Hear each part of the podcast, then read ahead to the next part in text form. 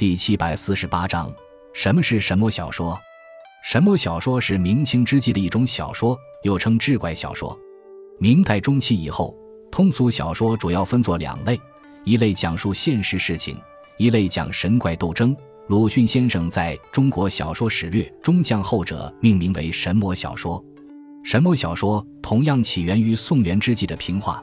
第一本神魔小说《西游记》便是吴承恩在宋元平话的基础上加工整理而成的，因此书风行一时，获巨大成功。其后作家纷纷效仿，产生了《封神演义》《东游记》《三宝太监西洋记》《镜花缘》等众多神魔小说。这类小说一般是依托历史事件或依托流行的神怪故事，也有少数是文人纯粹凭想象写出来的，如《镜花缘》。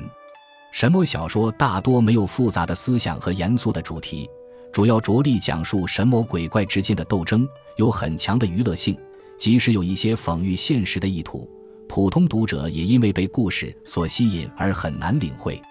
总体上，除《西游记》《镜花缘》。等少数经典，大多神魔小说写的比较粗糙，缺乏艺术创造。